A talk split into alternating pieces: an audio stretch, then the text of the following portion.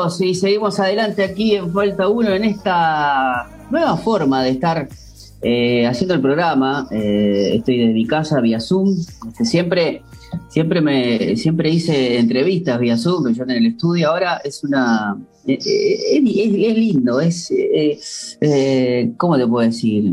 Es interesante.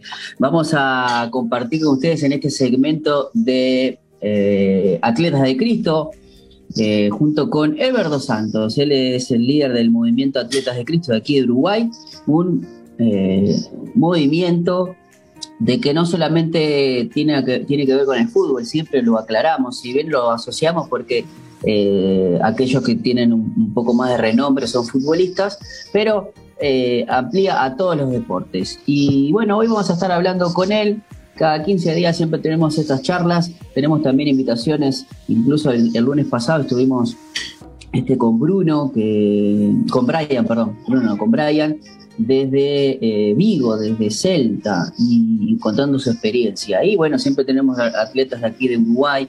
Bueno, esto que tiene el Zoom últimamente eh, también ha tenido la oportunidad de, bueno, de, conectar eh, en cualquier parte del mundo y poder tener estas estas conversaciones. Y hoy vamos a estar hablando de un tema que tiene que ver con eh, el testimonio de uno, quizás yo lo puse en un vestuario, pero puede ser en los entrenamientos, dependiendo del el, deporte, ¿no?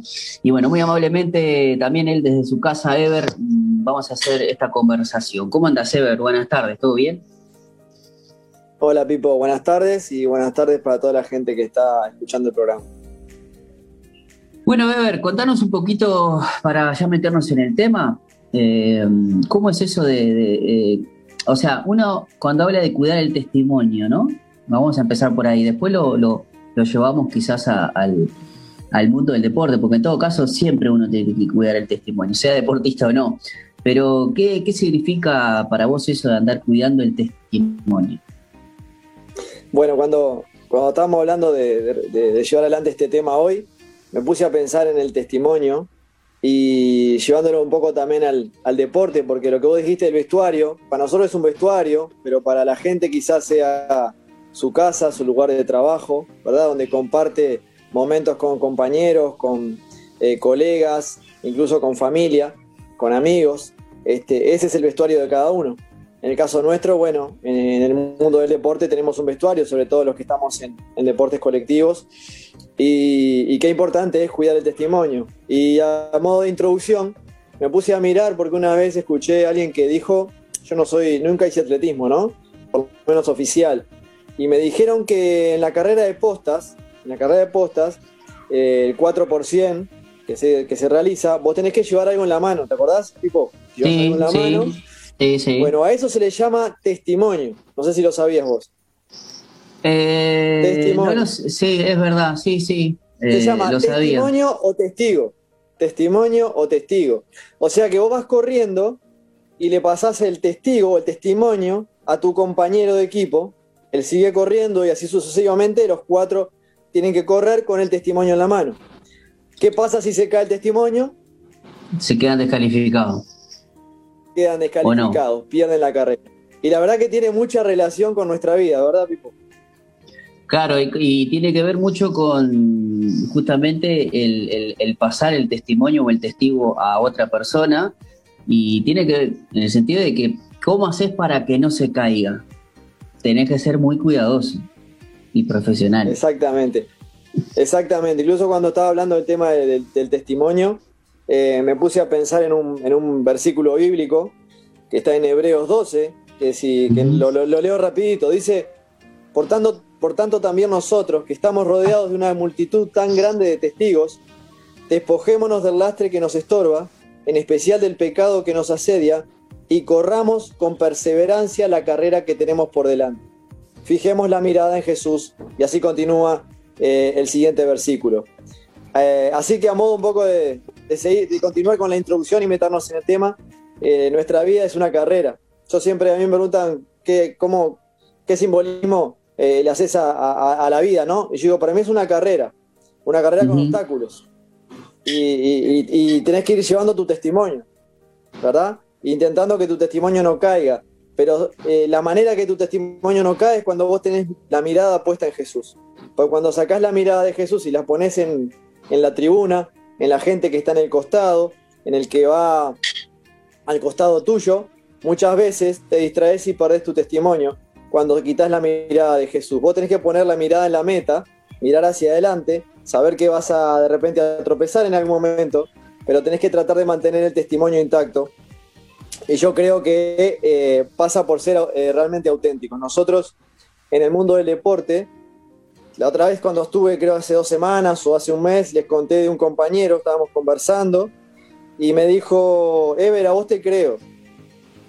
me dice, ¿no? Él, ¿no? él no era cristiano, yo ya conocía al Señor, y él me dice, a vos te creo. Le digo, ¿por qué? Porque vos lo que decís, lo haces. O sea, eh, vos me hablás de que amás a Dios, de que ah, amás a tu novia, de que para vos la familia es importante, y yo veo que tu vida va de acuerdo a lo que vos predicás. Porque hay otras personas que lamentablemente hablan de Dios y su vida es otra cosa. Claro, sí, y me imagino que en un, en un lugar donde las miradas están pendientes, debe ser también un peso, ¿no? Este, porque quizás uno, eh, ¿cómo me puedo decir? A mí me pasó una vez eh, con el hecho de, pasaba los años, uno obviamente mostraba que, que había un cambio de vida, pero la familia es la, es la primera, ¿no? Que sabe si en verdad cambiaste o no. Pero para un deportista, quizás el vestuario, sus compañeros, son lo, es lo primero, además de su familia, ¿no? Porque uno está con todos los reflectores, ¿no? Y vos podés. Hoy en día las demostraciones de que uno eh, tiene fe este, están a la orden del día. Pero me imagino quizás también la responsabilidad de decir, bueno, mm, si soy, este, voy a decir que soy cristiano, también debe haber algunas presiones, ¿no? Sí, no, no es fácil, Pipo, porque además, es como decís, eh, te están mirando. Te están mirando porque vos intentás marcar la diferencia con tu vida. Entonces, cuando vos tropezás, dices, ah, mirá, no era que vos eras cristiano, no era que vos ibas a la iglesia, no era que vos decías que amabas, mirá, mirá que te mandaste. Como si nosotros, por eh, amar a Dios y por intentar hacer las cosas bien, no fuéramos a tropezar, no cometiéramos errores. De hecho, Jesús dijo, yo no he venido para, eh, para los sanos, sino a, los, a los enfermos. ¿Verdad? Porque los sanos no tienen necesidad de médico. Y cuando uno reconoce sus errores, sus defectos, ahí es cuando Dios interviene. Y la realidad es que cometemos errores todo el tiempo, tanto en el fútbol, en el vestuario, en nuestro trabajo, con la familia, ¿verdad? Muchas veces cometemos errores, pero creo que lo más importante de todo es ser auténtico, reconocer que nos equivocamos, que no somos infalibles por más que el Señor vaya caminando con nosotros. Dios lo que hace es levantarnos cada vez que nos caemos, acompañarnos en el camino, pero eso no, no quiere decir que no cometamos errores. Eh, en un vestuario es muy difícil porque eh, a veces se habla mal, el insulto es algo natural, insultar, hablar de las esposas, novias, concubinas, es muy normal, y cuando vos no estás en esa onda, muchas veces te buscan la boca para que vos tropieces, para que vos tropieces y ahí te señalen con el dedo. Eh, a su vez también está la otra parte, ¿no? Eh, la otra lectura de la situación. Cuando de repente yo entraba al vestuario, de repente estaban hablando cosas que no, no es bueno contarlas, pero entraba yo y cambiaba la conversación. O por lo menos se callaban, intentaban a veces ser más cuidadosos. Después de un tiempo que te conocen, ¿no? Y saben cuáles son tus valores, ellos empiezan de a poquito a respetarte por más que no compartan. Y claro, pero eso tiene, un eso, eso tiene un precio también, porque significa que quizás eh, a grandes rasgos, ¿no? Lo que le pudo haber pasado a, los primeros discípulos este, en la iglesia primitiva de perseguidos.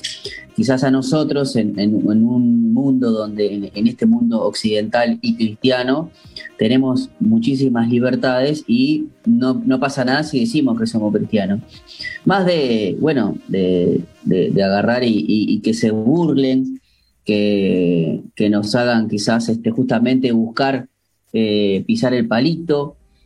Ahora, cuando ven que intentan, intentan, intentan, y ven que del otro, eh, vos en todo caso, sos coherente con lo que decís, es como que ahí recién te empiezan a, ganar, a, dar el respeto. Exactamente, ahí, ahí, como que te empiezan a respetar y a, su vez cuando ellos tienen una dificultad, un problema, algo con quien hablar, cosas importantes, vienen a hablar contigo, no van a hablar con está para la joda, con el que pasa insultando. Claro, no, van con el, con el supuestamente compañero de farra, este, o que se le une y se le ríe de todas las, eh, de todas las bromas, sino que entienden que un tema serio, eh, tu visión quizás este, los puede ayudar. Qué fuerte eso, ¿no? ¿Te acordás que hablamos la otra vez de que muchas veces no es necesario hablar para marcar una diferencia? Cuando en un lugar se insulta y, es parte del insulto, es parte de las conversaciones y vos no insultás, eh, ya marcaste la diferencia. Ya marcaste la diferencia. Cuando están hablando eh, cosas que, no vale la pena repetirlas y vos no entrás en esas conversaciones, no entrás en, bromas que son de mal gusto, ni siquiera te reís, entonces ellos ya se dan cuenta que vos sos diferente eh, y por más que a veces te pueden buscar la boca, tarde o temprano, si vos mantenés y cuidás ese testimonio, a la larga ellos van a venir a ti cuando tengan una dificultad, un problema o quieren hablar algo importante. Y eso pasa también en el mundo del fútbol y, supongo que en todos lados. Por más que la familia es un contexto muy complicado, el Señor dijo, no nadie es profeta en su tierra, a veces con la familia es mejor no hablar o hablar eh, solamente cuando, cuando se presente la oportunidad, sino que nuestra vida vaya de la mano con nuestra prédica, que vean que nosotros estamos bien, que disfrutamos de cada día, que los tratamos con respeto, que honramos a nuestros padres. Creo que ese es el mejor testimonio que podemos dar. Y cuando se presenta la oportunidad, ser sensible también a la voz de Dios para hablar la palabra correcta sin este, ofender, intentando no ofender a nadie. Claro, sí. Eh, ha pasado muchas veces que, por ejemplo, hay temas que, traspasan eh, a la sociedad, ¿no? Por ejemplo, el suicidio, eh, el cáncer. Eh, yo recuerdo hace poquito que mm, la esposa de eh, el jugador que jugó en Defensoria Nacional, no me acuerdo bien el nombre ahora, que falleció, de, que estuvo en cerro también, que falleció de, la esposa falleció de cáncer. Este, y él creo que es de los Santos, el, no, no, no, no, me acuerdo bien, pero no quiero fallar en el, en el nombre, pero... Yo no quiero decir el nombre porque me puedo equivocar, pero sé de qué, a qué, de qué te refieres. Ahí va, este, yo vi que también hay en el ambiente, también, cuando, cuando hay temas sensibles, eh, la necesidad de, estar apoyando. lo mismo pasó con, también con, el Morro García, temas que son, eh, que uno piensa que no, como que los jugadores de fútbol en particular no viven, ¿no? Y, después venimos y le exigimos en la cancha eh, y en vez de, muchas veces nos pasa que hay un meme que dice que a veces le exigimos más al, al maestro Tavares que al presidente de turno. En ese, en ese tiempo era Tabaré Vázquez, ¿no?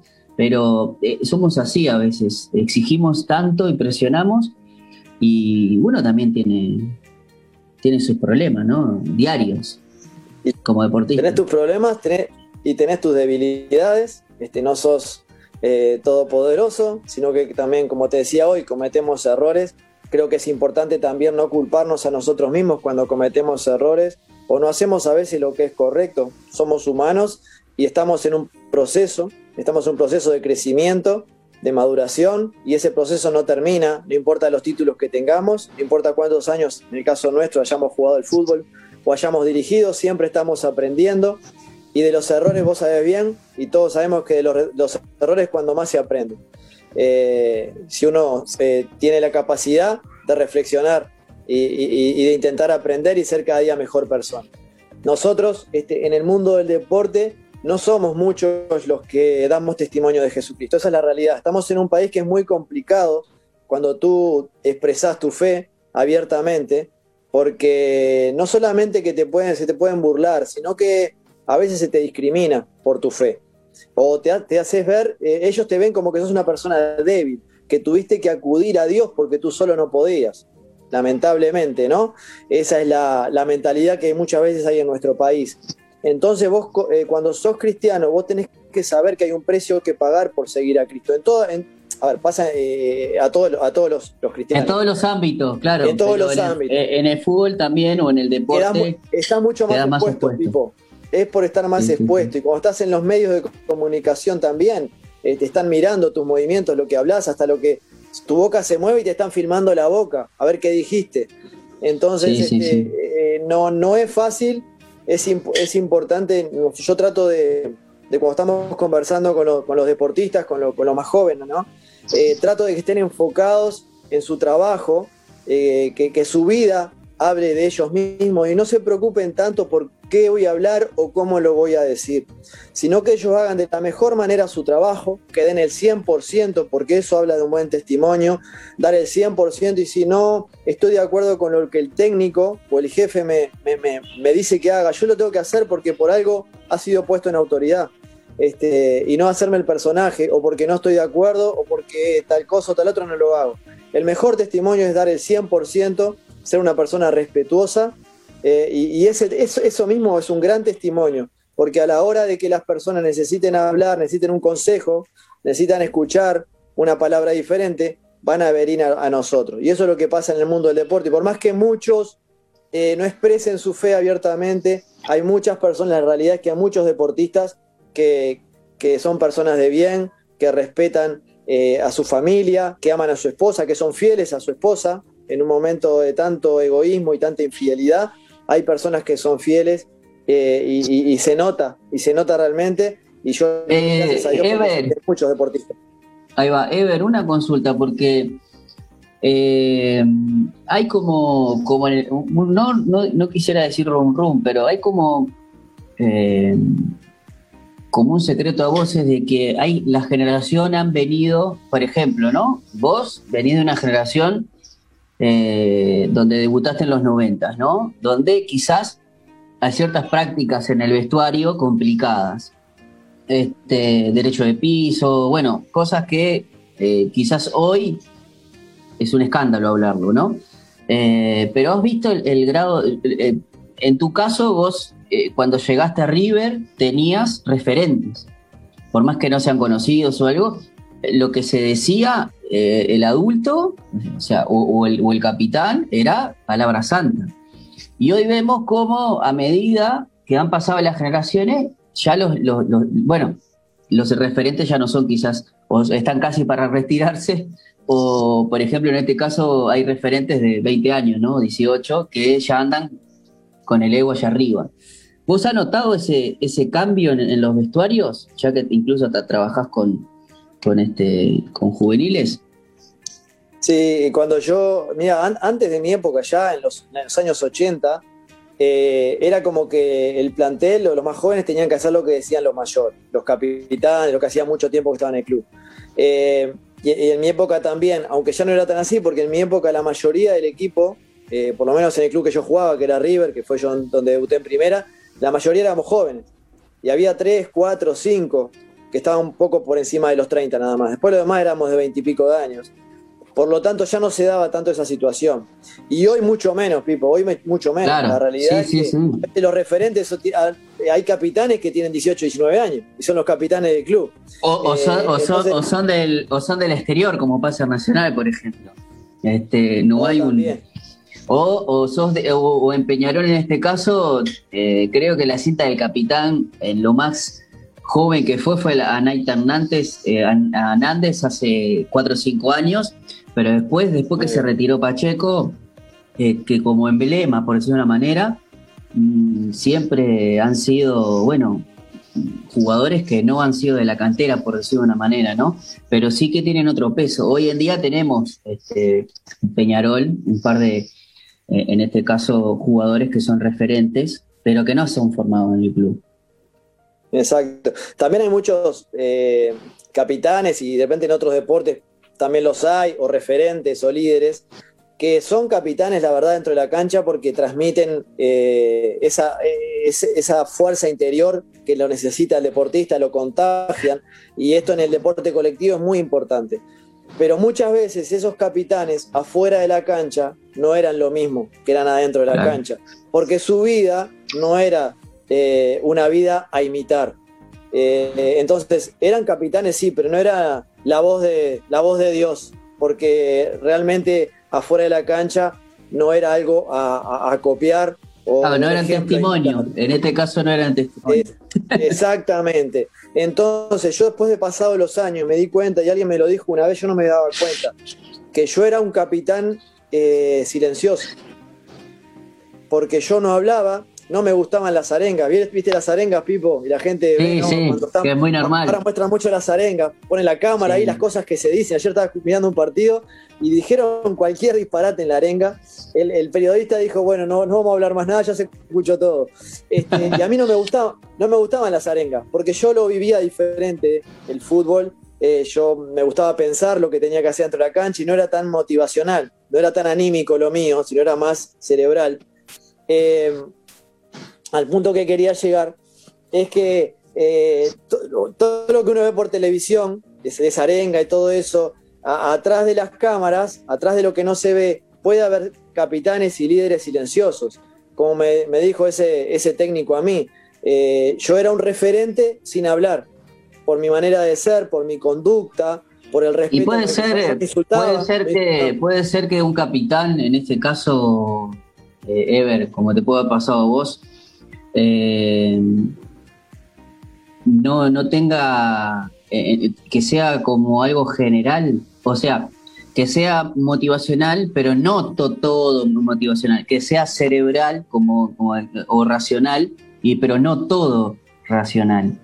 Como que hay que tener... Exactamente, yo, claro, por eso te digo, yo creo que ahí, ahí está el testimonio también, muchas veces en silencio, y muchas veces sin salir en, en cámara, y muchas veces sin querer mostrar lo que somos, muchas veces estamos marcando una diferencia, estamos liderando un grupo o estamos eh, eh, mostrándoles el camino por el cual deben conducirse, o al menos uno trata por lo menos de, hacerlo, y aún en medio de sus errores, es importante siempre reconocer lo que cometemos errores, eh, mantener el testimonio es ser auténtico a nosotros mismos y auténtico a lo que predicamos.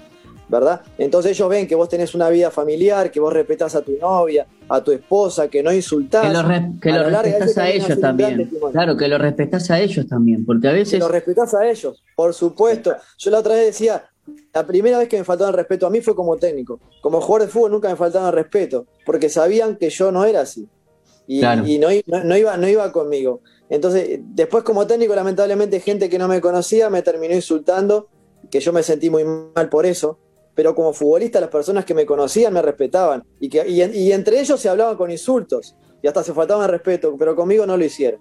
Entonces, eso, eso para mí me hace sentir bien, que decir que yo de alguna manera marqué una diferencia, ¿verdad? Y muchas veces sin hablar, pero sí siendo auténtico. Bueno, la verdad que me encantó el tema para poder hablar. Y vos sos de los, hablando de capitanes, el capitán tiene que tener quizás eh, una cualidad, cualidades de liderazgo. ¿Vos crees que el capitán y el líder se nace o se hace?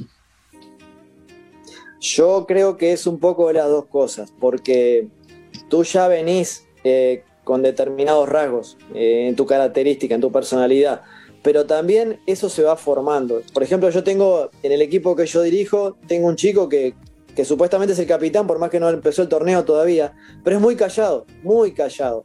Él es capitán porque es un tipo serio, porque no falta nunca, porque entrena bien, porque más o menos con dos o tres cositas que hace o que dice, marca, marca por dónde tienen que ir los demás. Y yo le digo, vos tenés que hablar más, vos sos líder, vos sos capitán, vos tenés que hablar más. Pero bueno, ojalá que hablara, hablara más. la verdad que siendo como es, ya está marcando una diferencia. Él tiene que hablar, aprender a expresarse más quizá y a exteriorizar un poco más lo que él en ese momento está pensando o quiere hacer pero también es un proceso. Y él recién tiene 14 años, yo estoy dirigiendo chicos de 14 años. Así que por ahí, en dos, tres años puede adquirir eso que le falta. Pero él, por su personalidad, por lo que es él, él ya es un líder dentro del equipo. Qué fuerte, ¿no? Ya ver de tan chico, 14 años es un niño en la vida, tener esos rasgos, y esas cualidades, ¿no? Eh, Ever, eh, queremos agradecerte como siempre, tener este tipo de charlas para mí suma y mucho sacando todos los mitos que, a veces uno tiene alrededor del deporte, alrededor de, los jugadores de fútbol y poder planteárselo a nuestra audiencia. Y bueno, ¿cómo hacemos si sos deportista, amateur, profesional y nos estás mirando por diferentes, eh, las diferentes vías? Ahora estamos en la 91.5, eh, tenemos eh, también nuestro Facebook que está ahora activo y después también nuestro canal de YouTube. ¿Cómo, hace, cómo se hace para acercarnos a Atletas de Cristo? Bueno, eh, estamos en Instagram, Atletas de Cristo Uruguay, ahí nos buscan. Está también eh, mi página de Instagram también, Ever Dos Santos. Y bueno, y mi teléfono, paso mi teléfono 098 68 4256 este, estoy pasando el mío porque no tengo acá el teléfono de Martín y de los otros chicos que están conmigo, pero este, por lo menos los que se quieren comunicar, ahí, lo, ahí tienen las vías de comunicación. Y bueno, a todos los que les interese. Repetirlo de vuelta. Repetirlo de vuelta. El teléfono 098 68 4256. Y como decimos siempre, no tienen que ser eh, futbolistas profesionales ni, ni deportistas de alta competencia, simplemente gente que le guste el deporte, que le apasiona el deporte y bueno, que quiera compartir un tiempo con nosotros, será muy bienvenido. Muy bien, bueno, gracias como siempre, Ever. A usted, cada lunes. un placer. un placer para nosotros cada lunes compartir contigo y con todos los atletas que muy amablemente nos acercás lunes tras lunes para conocer un poco más de eh, atletas de Cristo. Nosotros, Colocho, nos vamos a ir a una pausa y al regreso seguimos con más Falta 1.